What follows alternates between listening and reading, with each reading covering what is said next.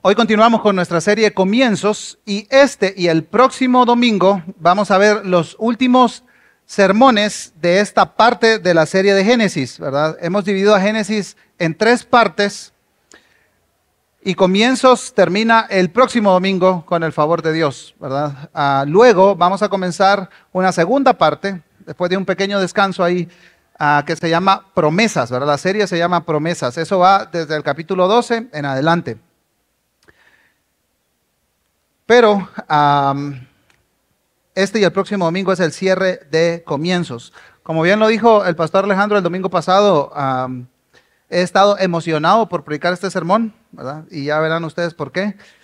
Ah, no, tendremos tiempo suficiente para entrar a todos los detalles eh, que se mencionan aquí, pero sí mi objetivo es que podamos entender la razón por la cual tenemos Génesis 9 del 18 hasta el capítulo 10, versículo 32, ¿verdad? Entonces vamos a estar viendo toda esa sección de las escrituras.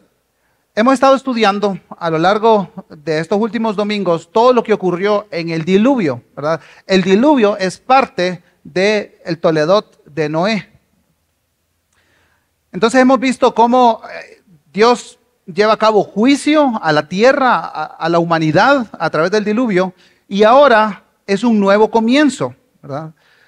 Noé y su familia fueron escogidos por Dios para seguir adelante con su plan después del juicio sobre la tierra a través del diluvio. Y como vimos el domingo pasado, Dios hizo un pacto con Noé, ¿verdad? ¿Y cómo comienza este pacto? Dios le dice a Noé y a su familia, ustedes multiplíquense y llenen la tierra, ejerzan dominio sobre ella. ¿A qué les recuerda esta frase? Génesis capítulo 1, ¿verdad? Versículos 27 y 28, donde Dios le dice a Adán y Eva exactamente lo mismo. Dios los bendijo, les dice, llenen la tierra, multiplíquense, ¿verdad? Ejerzan dominio. Entonces es un nuevo comienzo. Pero este comienzo está marcado por la caída. Y eso es lo que vamos a estar viendo en los últimos versículos del capítulo 9. Ahora, para usar una ilustración, para que entendamos un poquito mejor cuando hablamos de Toledot y toda esta onda, ¿verdad? Es que Génesis, naturalmente, por intención del escritor, está dividido en 12 partes. Cada parte comienza con estas son las generaciones de. Entonces, para usar esta ilustración, es como ah, una serie de 12 temporadas, ¿verdad? ¿Sí me siguen acá la idea? Sí. Génesis es una serie de 12 temporadas, ¿verdad? Los que ven en streaming dicen, sí, sí, sí, ¿verdad? Entiendo. Ahora, del capítulo 9, versículo 18 en adelante, nosotros vamos a ver el último capítulo de la temporada 4. ¿Sí? Último capítulo de la temporada 4. Ahora, el cierre, cómo cierra cada temporada de una serie es súper importante. O sea, no te vas por ahí así como, ah, el último capítulo, hoy sale el último capítulo de mi serie favorita, no lo voy a ver porque no me importa. no tiene sentido, pues, ¿verdad? Es muy importante, especialmente si esa serie continúa. Muy importante el último capítulo, y eso es lo que nosotros vamos a ver acá. Si no entiendes este capítulo de la cuarta temporada de Génesis, no vas a entender el resto. Miren conmigo versículos 18 y 19. Estos son la introducción al último capítulo de la temporada, ¿verdad? Desde la introducción, el escritor nos está dando las pistas que nosotros necesitamos para entender su énfasis y lo importante que él está destacando en este relato. Miren conmigo Génesis 9, 18 y 19. Los hijos de Noé que salieron del arca fueron Sem, Cam y Jafet. Cam fue el padre de Canaán. Estos tres fueron los hijos de Noé y de ellos se pobló la tierra. Entonces se menciona a Noé, ¿cuál es la, circunstancia? Nos pone en contexto, ¿verdad? Salen del arca y entonces Noé tiene tres hijos, Sem, Cam y Jafet. En otras palabras, todos los habitantes de la tierra, en ese momento y hasta el día de hoy, procedemos de los tres hijos de Noé. Pero aquí hay una anotación muy importante. Si pudieron ver el énfasis que destaca la lectura. Cam es el único de los hijos de Noé de quien se menciona algo más que el nombre. ¿Qué dice de Cam? El relato dice que Cam fue el padre de quién? De Canaán. Ok, mucha atención a esto, porque no se dice nada ni de Jafet ni de Sem. Aunque Sem va a ser de donde va a venir Abraham, Isaac, Jacob, etcétera, ¿verdad? Pero aquí sí se nos está diciendo, presta atención a esto, porque esto va a ser bastante importante en el relato. Así que mientras leemos, tengamos eso en mente. Miren conmigo versículo 20 en adelante. Noé comenzó a labrar la tierra y plantó una viña. Bebió el vino y se embriagó y se desnudó en medio de su tienda. Cam, padre de Canaán, vio la desnudez de su padre y se lo contó a sus dos hermanos que estaban afuera. Entonces Sem y Jafet tomaron un manto, lo pusieron sobre sus hombros y caminando hacia atrás cubrieron la desnudez de su padre. Como sus rostros estaban vueltos, no vieron la desnudez de su padre. ¡Wow! Qué historia más extraña. ¿Qué es exactamente lo que está sucediendo acá? Ahora, antes de comenzar a explicar estos versículos y las posibles interpretaciones que hay, ¿verdad? De, algunas cosas ahí, me gustaría mencionar que hay varios pasajes en Génesis que son significativamente perturbadores y difíciles de procesar. Por ejemplo, Génesis 19, Sodoma y Gomorra, terrible. Más adelantito, las hijas de Lot cometiendo incesto con su padre. Pero más adelante, Rubén también lo mismo con una de las concubinas de su padre. Pero como estamos en la serie de Génesis, no le podemos hacer el quite, ¿va? Como, con permiso. No, la predicación expositiva a la cual nosotros nos sometemos, ¿verdad? Pues nos empuja a no hacerle el quite a estos pasajes. Ahora, es importante mencionar que no queremos ser desproporcionadamente explícitos. No queremos evitar estos pasajes, pero no queremos ser desproporcionadamente explícitos en nuestra predicación. Queremos hacerlo de forma respetuosa, apegados a la modestia cristiana a la cual todos estamos llamados, por supuesto. Pero también deseamos que ustedes puedan estar preparados, ¿verdad? Porque entendemos que hay personas aquí en diferentes etapas de vida, con diferentes historias de vida. Sí, prepárense. Entonces, en los correos semanales, nosotros vamos a enviar a partir de esta semana el, pasaje para el próximo domingo. ¿sí? Así ustedes pueden leer, prepararse, orar al Señor, etc. Ahora, regresemos, ¿verdad? recordamos, estamos en el último capítulo de la cuarta temporada y aquí el guionista se ocupa en apuntarnos a un evento que sucedió en la segunda temporada. Tenemos que conectar los puntos, así como hacemos cuando vemos series. Entonces, e, e, el escritor aquí nos va a recordar algo que sucedió en el segundo Toledo. Para nosotros, de mente occidental, post industrializada y post-revolución, hablando de la revolución francesa y todo lo que eso implica para el pensamiento humano, para nosotros hubiera sido súper sencillo que el escritor nos hubiera dicho, ¿recuerdan la caída en Génesis 3? Bueno, la situación sigue igual, ¿verdad? La caída sigue vigente, sigamos con la historia. Pero el escritor, al momento de escribir, tenía en mente al pueblo de Israel justo antes de entrar a la tierra prometida. Entonces él cuenta una historia, como haría cualquier persona, para recalcar un punto. Y esta historia es asombrosamente similar a la de Génesis 2 y 3, solo que con otros personajes. Así que hay varias similitudes que es necesario observar. Miren conmigo Génesis 2 y 3. El Señor Dios plantó un huerto, 2.8, y el 3.23 dice, la humanidad labró la tierra. Ahora, ¿qué sucede con Noé? Noé comenzó a labrar la tierra y plantó una viña. ¿Sí?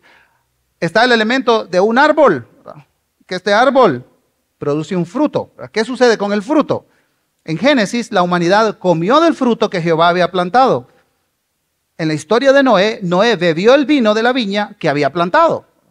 Este fruto, al ser consumido, tiene consecuencias. Génesis 3, fueron abiertos los ojos de ambos y conocieron que estaban desnudos. En el 9.22 dice que Cam, el padre de Canaán, vio la desnudez de su padre. Entonces, el comer este fruto produce un resultado.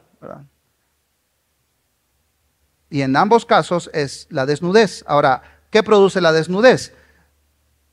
3.11. ¿Quién te ha hecho saber que estabas desnudo? Le preguntó Dios a la humanidad, ¿verdad? Adán y Eva. Y el 9.22, Cam se lo fue a contar a sus hermanos que estaban afuera. Esta, esta implicación de que la vergüenza es descubierta al comer de este fruto. El 3.7 dice, entonces fueron abiertos los ojos de ambos y conocieron que estaban desnudos y cosieron hojas de higuera y se hicieron delantales. El Señor hizo vestiduras de piel para Adán y su mujer y los vistió. ¿Qué sucede en la historia de Noé? Sem y Jafet tomaron un manto, lo pusieron sobre sus hombros y caminando hacia atrás cubrieron la desnudez de su padre. Entonces están exactamente los mismos elementos aquí. Hay un árbol que se, es plantado, hay un fruto, el comer este fruto produce desnudez, esa desnudez al ser descubierta produce vergüenza. Y alguien tiene que intervenir para cubrir la vergüenza. Así que es imposible no conectar ambas historias. Lo que nos quiere decir este escritor es muy importante. En un sentido, después del diluvio tenemos un nuevo mundo, una nueva oportunidad, pero el ser humano no ha cambiado, la caída sigue vigente. Entonces, algunos escritores dicen que en Génesis del 1 al 11 realmente hay dos caídas. La caída del huerto del Edén y después de Noé más adelante. Tienen exactamente el mismo patrón. Estos mismos elementos se repiten. Un huerto se consume fruto de la creación de Dios, desnudez, vergüenza, y alguien interviene para cubrir esa vergüenza. Ahora, la frase más compleja de interpretar en este pasaje es la que se refiere a la desnudez de Noé. Voy a mencionar brevemente las tres posturas que hay, las tres interpretaciones que hay con respecto a este punto específico sin, entrar en tanto detalle.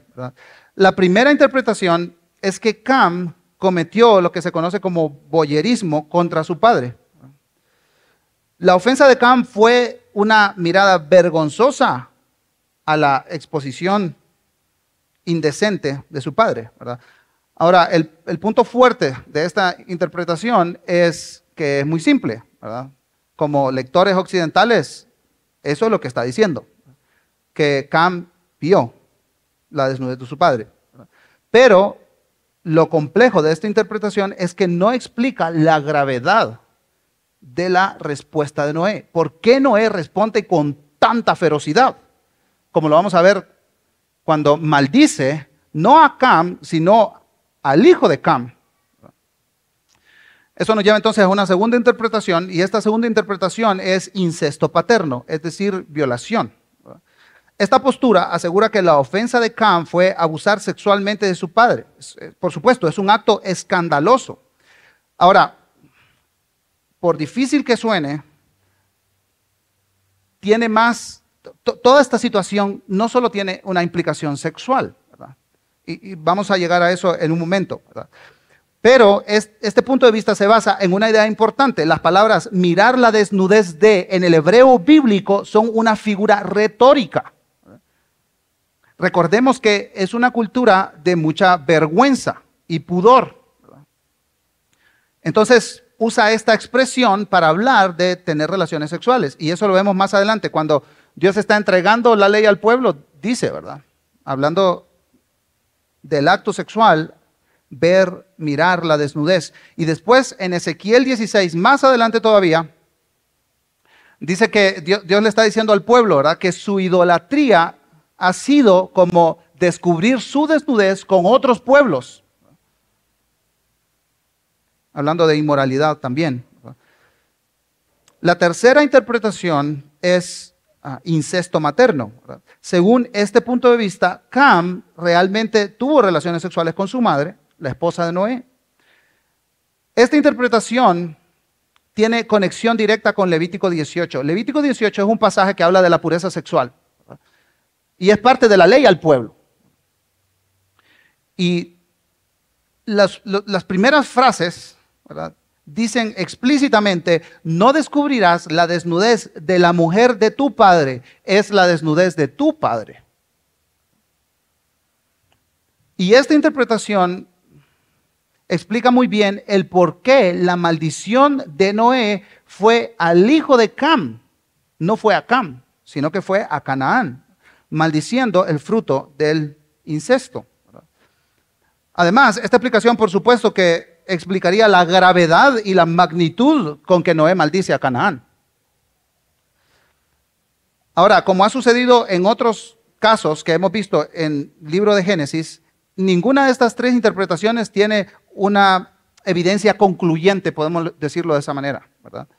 Hay cosas a favor y en contra de, las tres, pero más allá de eso, y vuelvo al punto que mencioné antes, el escritor no está haciendo un énfasis en el aspecto sexual de esto, sino está aludiendo a una caída que sucedió en Génesis 3. Hay un huerto, hay fruto, desnudez, vergüenza descubierta y cubrimiento de esa vergüenza.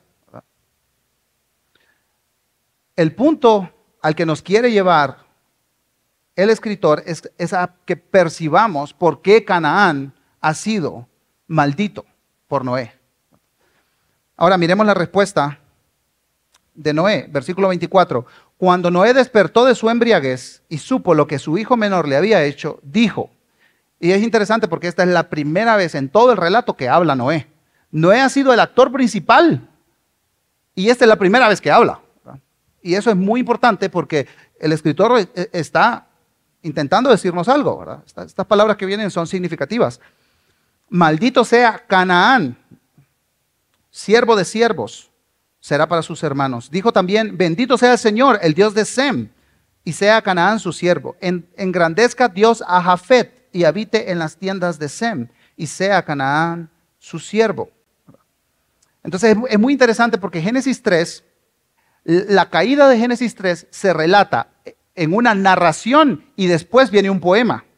En el poema nosotros vemos la maldición donde Dios maldice tanto a la tierra como a la serpiente.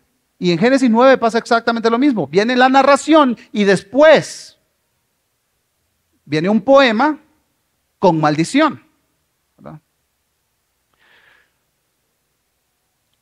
Ahora vamos a ver la comparativa entonces. El, el, preámbulo de la maldición es que en Génesis 3 fueron abiertos los ojos de Adán y Eva, vieron que estaban desnudos y el 3.13 dice, entonces el Señor dijo a la mujer, ¿qué es esto que has hecho?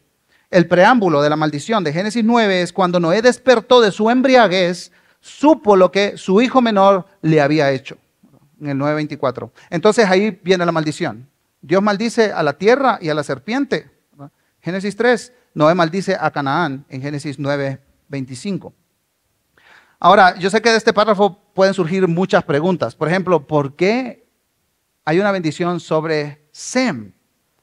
Era el favorito, ¿cómo así? ¿verdad? Aunque realmente no es una bendición para Sem directamente porque dice, bendito sea el Señor, el Dios de Sem. También, ¿qué significa que Jafet habitará en las tiendas de Sem? ¿Será, que la bendición llegará a Jafet o cómo es?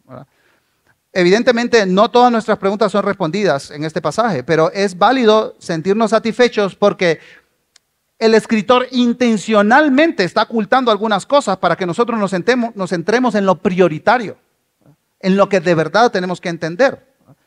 Y es este patrón básico que hay en Génesis 3 y Génesis 9. Un paralelo increíble en ambas narraciones.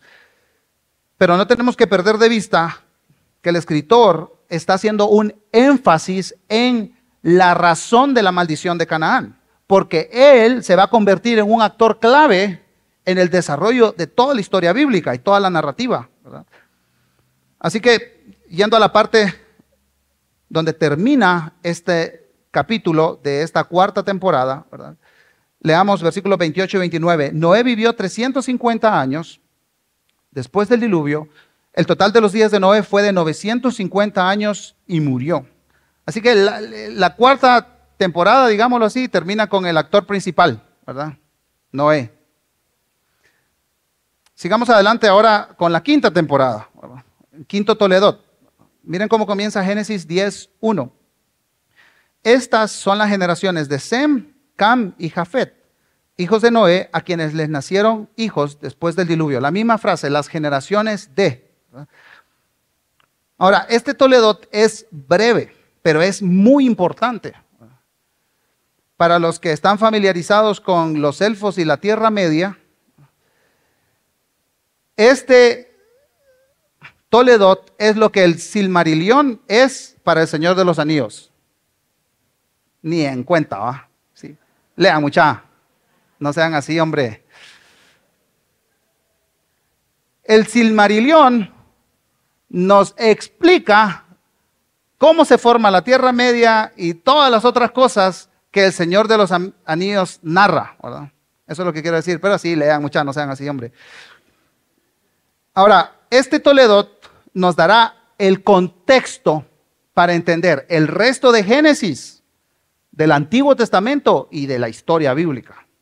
Por eso es súper importante. Y miramos y dice, todos esos nombres son importantes, ¿cómo así? Bueno, veámoslo pues. Vamos a leer todo el capítulo hasta el versículo 32. Ahora, yo les voy a pedir que presten atención a, los nombres que aparecen ahí y ustedes recuerdan de algún otro punto de las escrituras. ¿Sí? Trato hecho. Y sin, porque si no se duermen todos aquí. Bueno, me dijeron que me iban a dar una bonificación si leía sin error esta vez. Así que ahí les voy pues. Génesis 10, 2. Los hijos de Jafet, Gomer, Magog, Madai, Javán, Tubal, Mesec y Tiras. Los hijos de Gomer, Askenaz, Rifat y Togarma. Los hijos de Javán, Elisa, Tarsis, Kitim y Dodadim. Ya se fue la bonificación. De estos, las costas de, de las naciones se dividieron en el tercer servicio, ya perdonen hermanos. De esto, las costas de las naciones se dividieron en sus tierras, cada uno conforme a su lengua, según sus familias en sus naciones. Los hijos de Cam, Cus, Misrayim, Fut y Canaán. Los hijos de Cus, Seba y Jávila. Sapta, Raama y Sapteca. Los hijos de Raama, Seba y Dedán. Cus fue el padre de Nimrod, que llegó a ser poderoso en la tierra. Él fue un poderoso cazador delante del Señor. Por tanto se dice, como Nimrod, poderoso cazador delante del Señor, él comenzó su reino, el comienzo de su reino fue Babel, Erec, Akkad y Calne, en la tierra de Sinar. De aquella tierra salió hacia Siria y edificó Nínive, Rehobot, Ir, Cala, y Resén, entre Nínive y Cala. Aquella es la gran ciudad. Misrayim fue el padre de Ludim, de Anamim, de Lehabib, de Naftuhim, de Patrusim, de Kaluthim, de donde salieron los filisteos, y de Caftorim. Canaán fue el padre de Sidón, su primogénito, y de Et, y el antepasado del Jebuseo, del Amorreo, Jerjeseo, Ebeo, Araseo, Sineo, del Arbadeo, Semareo y del Amateo. Y después las familias de los cananeos fueron esparcidas. El Señor, perdón, el territorio de los cananeos se extendía desde Sidón rumbo a Gerar hasta Gaza y rumbo a Sodoma Gomorra, Adma y Seboim, hasta Laza. Estos son los hijos de Cam, según sus familias, según sus lenguas, por sus tierras, por sus naciones. También le nacieron hijos a Sem, padre de todos los hijos de Eber y hermano mayor de Jafet. Los hijos de Sem, Elam, Asur, Arfaxad, Lud y Aram. Los hijos de Aram, Uz, Ul, Keter y más. Arfaxad fue el padre de Sala y Sala de Eber. A Eber le nacieron dos hijos. El nombre de uno fue Peleg porque en sus días fue repartida la tierra, y el nombre de su hermano, Joctán.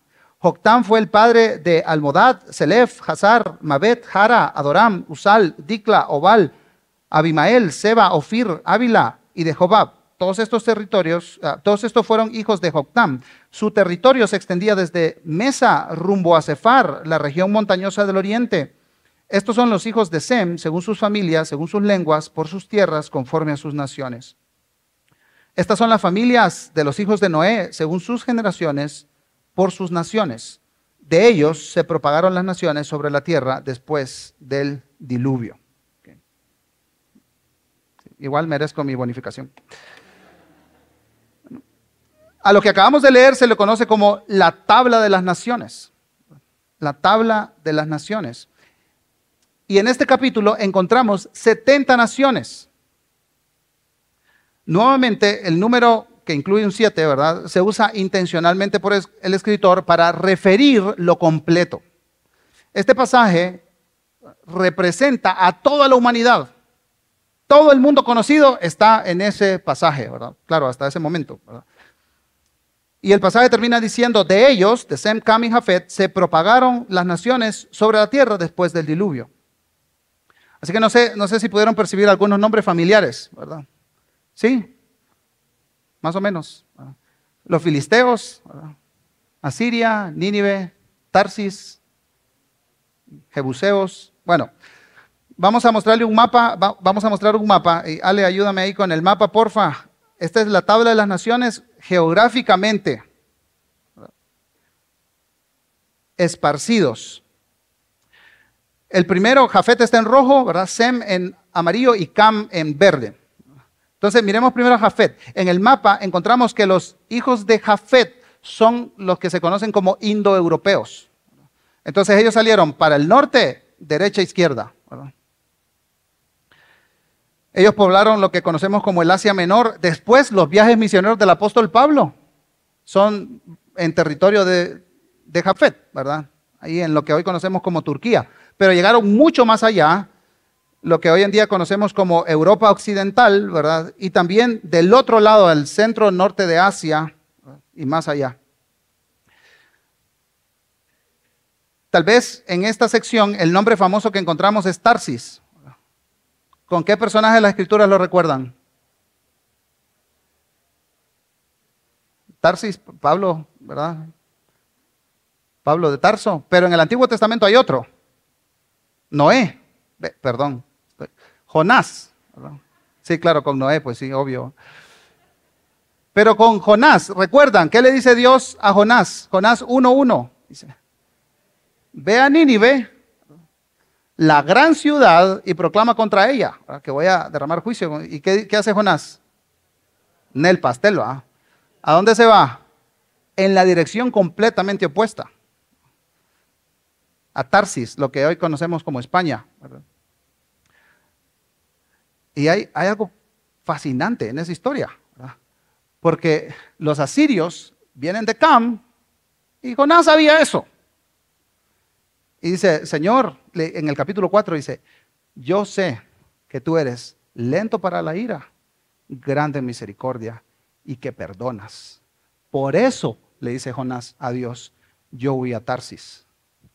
En otras palabras, Señor, yo no quiero que tú perdones a los descendientes de Cam.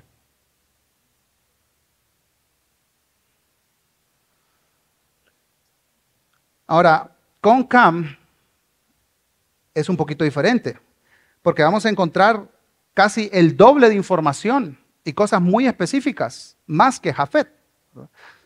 El escritor aquí se toma suficiente tiempo y espacio para hablar de la descendencia de Cam.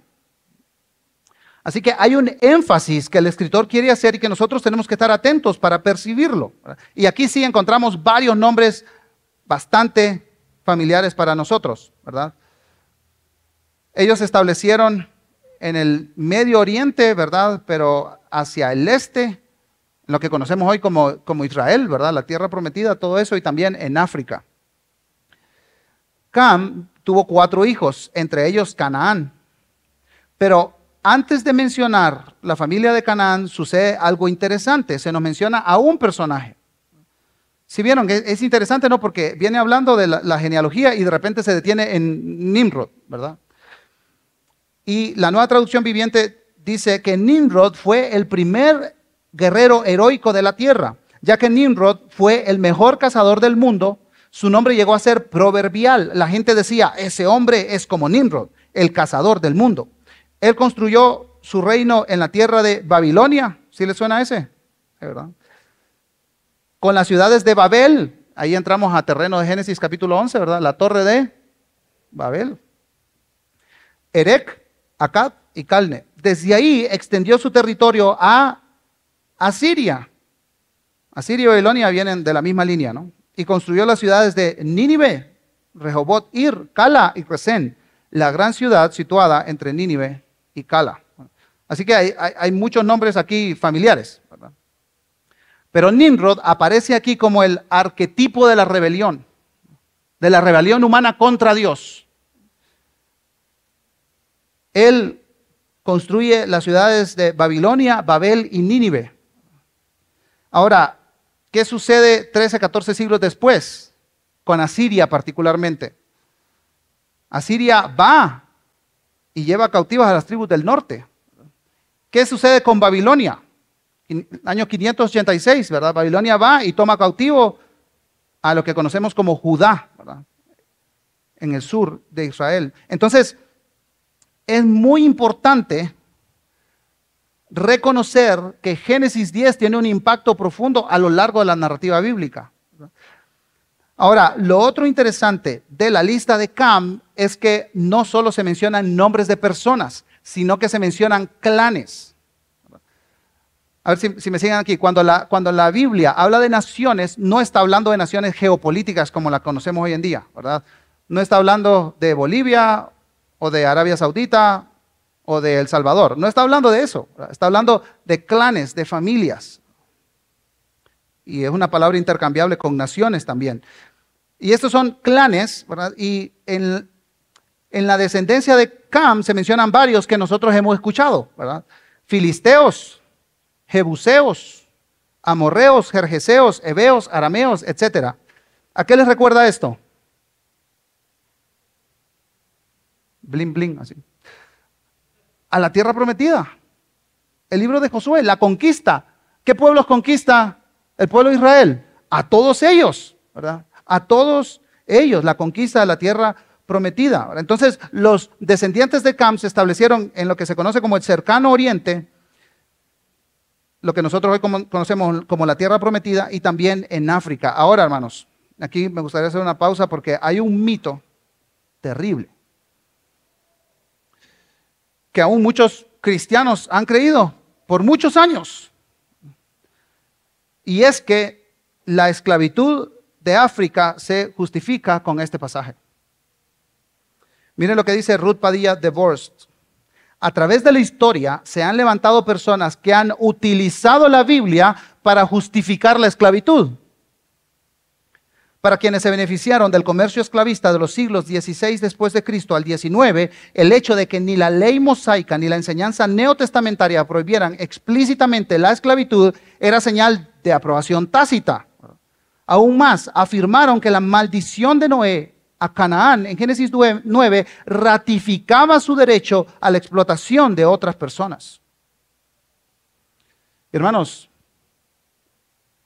nunca las escrituras dan permiso para la explotación y para el abuso y para la esclavitud. Nunca. El problema racial y étnico ha sido un problema de siglos. Y es triste, hermanos.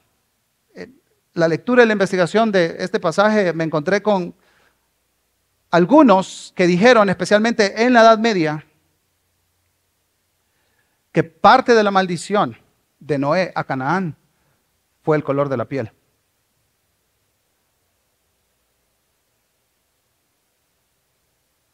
Hermanos, hermanas, la diversidad no es una maldición. La diversidad es el plan de Dios. Nunca Dios ha tenido el plan de que la humanidad se divida por el color de su piel. Ese es un prejuicio nuestro porque yo me siento superior a los que considero inferiores. Racismo, etnocentrismo.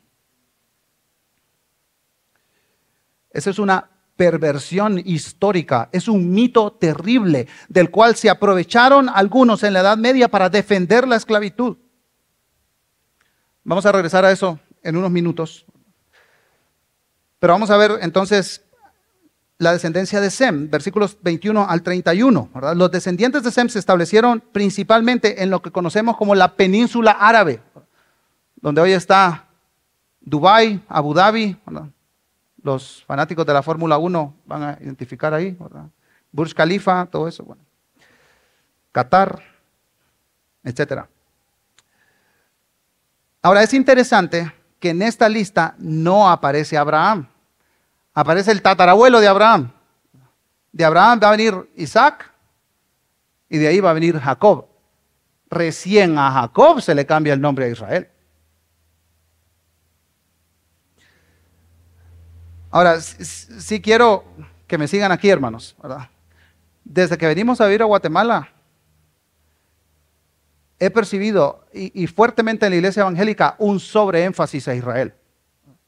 E, es como si dijéramos que mientras más estás cerca de Israel, estás más cerca de Dios. Mientras más te parezcas a Israel, estás más cerca de Dios. Entonces, dele recio con el chofar. Hermanos, ese no es el plan de Dios. No quiero ofender a nadie, pero hermanos, esa es una lectura parcializada de las escrituras, porque el plan de Dios no es solo la bendición de Israel, es que a través de Israel, como veremos en Génesis 12, a través de la bendición que Dios le da a Abraham, en ti serán benditas todas las familias de la tierra. Entonces no es mientras más te parezcas a una cultura, vas a ser más bendecido. Mientras tengas un color de piel así más clarito, vas a ser más bendecido. No, hermanos, esa es mentira de Satanás. Y por ahí va toda la discusión racista, ¿verdad? Por el, racial, por el color de nuestra piel. Pero hermanos, en las escrituras no vemos eso. vamos a ver cuáles son las divisiones que vemos en las escrituras. No es color de piel, no es apariencia física. Son otras cosas. Miren conmigo Génesis 11, versículo 1. Toda la tierra hablaba la misma lengua y las mismas palabras. A ver, un momentito. Aquí como que se le, se le perdió un poquito la pista al escritor, ¿verdad? Miren el versículo 5, 20 y 31 del capítulo 10. Versículo 5. De estos, los hijos de Jafet, las costas de las naciones se dividieron en sus tierras, cada uno conforme a su lengua. O sea, ya habían diversidad de lenguas, según sus familias en sus naciones. Versículo 20. Los hijos de Cam, según sus familias, lenguas, tierras, naciones. Versículo 31. Hijos de Sem, familias, lenguas, tierras y naciones. A ver, ¿qué está pasando aquí? Que alguien me explique. Bueno, no es tan difícil. Cronológicamente, primero está Génesis 11. Génesis 10 explica lo que pasó después de Génesis 11. ¿Sí me siguen aquí, hermanos? En Génesis 11 vemos un solo pueblo que fue esparcido, literalmente dice quebrado a pedazos. ¿A través de qué? A través de la confusión de los idiomas. En Génesis 10 vemos 70 familias o naciones. Entonces, para usar una ilustración, Génesis 11 es un panqueque. Génesis 11 es un panqueque, ¿verdad? Génesis 10 es un waffle. ¿Sí siguen aquí la idea? Entonces, tú agarras miel y la pones encima del panqueque y, la miel se esparce, ¿verdad? Un mismo idioma, no hay barreras culturales, no hay barreras de idioma. En un waffle es diferente la historia. Hay barreras que impiden a la miel llegar, ya me puse muy técnico monocultural, multicultural. ¿Cuál es el plan de Dios? Multicultural. Siempre el plan de Dios ha sido multicultural. Y miren lo que dice Albert, Moller. La diversidad no es un accidente, es un propósito divino. No es un problema, es un regalo. No refleja el desarrollo evolutivo, sino que refleja la imagen de Dios. El pecado explica la confusión y la dificultad en la comunicación. El pecado explica el etnocentrismo y el racismo a la luz del Evangelio. Las diferencias raciales hablan de un propósito de Dios. Las diferencias raciales son glorificadas por el Evangelio. Fantástico. Ahora, hermanos, Génesis 10 y 11 nos enseña que no reduzcamos la discusión racial a un tema de apariencia física. Este pasaje nos enseña que esa no es la base de nuestras diferencias. Por supuesto, tenemos que reconocer que somos diferentes.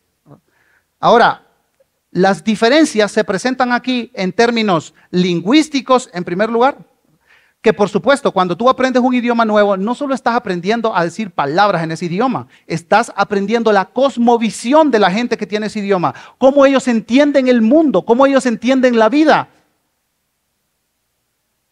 Hay diferencias culturales, sociales, geográficas, pero no tiene nada que ver con el aspecto físico de las personas. Ahora, los problemas raciales no son nuevos. Los griegos y los romanos hablaban de las tribus del norte de Europa como los qué? Los bárbaros. Y de ahí viene nuestra palabra, que estos son bárbaros. No son civilizados como nosotros. Aquí en América Latina, Bartolomé de las Casas y Francisco de Victoria discutieron frente a las autoridades para responder una pregunta. ¿Saben cuál era la pregunta? Los indígenas tienen alma. Ahora, dentro de los pueblos indígenas, algunos vivieron opresión muy fuerte, mientras otros, de los mismos indígenas, dependía su estatus social, su idioma, su riqueza y no fueron sometidos como otros indígenas. En la actualidad, no nos vayamos tan lejos, hace menos de un siglo, los alemanes y los judíos, nuestra raza es la mejor. Y vamos a eliminar a todos los que no son de nuestra raza. Ahora, hermanos, es muy fácil criticar a los demás, ¿verdad? Esos alemanes racistas. ¿Y cómo está la cosa por casa? Un artista que se llama Art Spiegelman, él es hijo de judíos que ambos, padre y madre, vivieron el holocausto. Terrible. Y Art Spiegelman eh, hace cómics. Y él escribió un cómic que se llama Mouse. En el primer volumen de ese cómic, él describe las penurias que pasaron sus padres en los campos de concentración nazi. Es impresionante. Los judíos son ratones en el, en el cómic. Los alemanes son gatos. Y hay otras nacionalidades ahí que están representadas en otros animales, pero es, fascinante. Ahora, en el segundo volumen, Art Spiegelman cuenta la historia de su padre, y todos son datos reales cuenta la historia de su padre en Estados Unidos. Vladek se llama él. Vladek es recibido en Estados Unidos como un judío víctima del holocausto, etc. Y en una escena van en el vehículo Vladek, Art Spiegelman y François, que es la novia de Art Spiegelman. François va manejando y alguien le hace, le hace parada en la calle para un jalón. Vladek grita, continúa, continúa, no pares es un basta. Ella para, sube esta persona, sigue el camino, él se baja y Vladek le grita a François, ¿te volviste loca o qué? Tuve que estar vigilando todo el tiempo a ese Schwaster para que no se robara mis provisiones.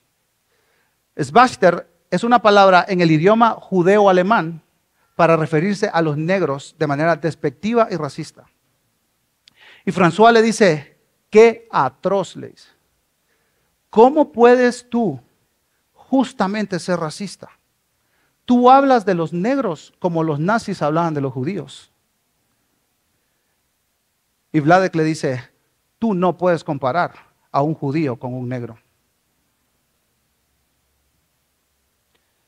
Ah, es que él viene del altiplano.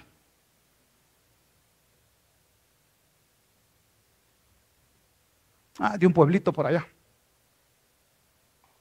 Hermanos, hermanas, el Evangelio es no racista. El Evangelio es no clasista. En el Evangelio, hermanos, todos estamos al mismo nivel, necesitados de un Salvador. El racismo, hermanos, aún aquí en Guatemala, con nuestros pueblos indígenas, es terrible despectivos, somos despectivos aquí en la ciudad. El Evangelio nos tiene que invitar, hermanos, a reflexionar en nuestra actitud con personas que no son como nosotros, que no tienen la piel que nosotros tenemos, que no hablan el idioma que nosotros hablamos. El Evangelio cambia profundamente la cosmovisión de mi cultura. Y yo comienzo a amar a los demás como Cristo los ha amado. Ahora, ¿dónde vemos eso? Miren conmigo Génesis capítulo 12. Y el Señor dijo a Abraham, vete de tu tierra, de entre tus parientes y de la casa de tu padre a la tierra que yo te mostraré. Haré de ti una nación grande, te bendeciré, engrandeceré tu nombre y serás de bendición. Bendeciré a los que te bendigan y al que te maldiga maldeciré. En ti serán benditas, ¿quiénes? Todas las familias de la tierra, no solo un pueblo. ¿A qué, a qué familia se está refiriendo? Hermanos, hermanas, se está refiriendo a Génesis capítulo 10. Y hay algo fascinante que sucede en la conquista. Entran a la tierra prometida, eso lo vemos en, en Josué, entran a la tierra prometida. A este reino, este imperio de cananitas, maldecidos por Dios, maldecidos por Noé. Y se encuentran a una mujer. ¿Quién es esta mujer? Raab la ramera. Siglo después, Mateo capítulo 1. Mateo nos está haciendo la introducción del rey. ¿Y quién aparece en su genealogía? Raab la ramera. Una mujer cananita.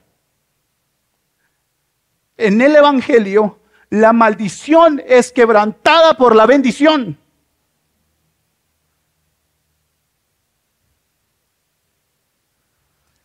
Hermanos, podemos vivir libres. Porque no hay maldición.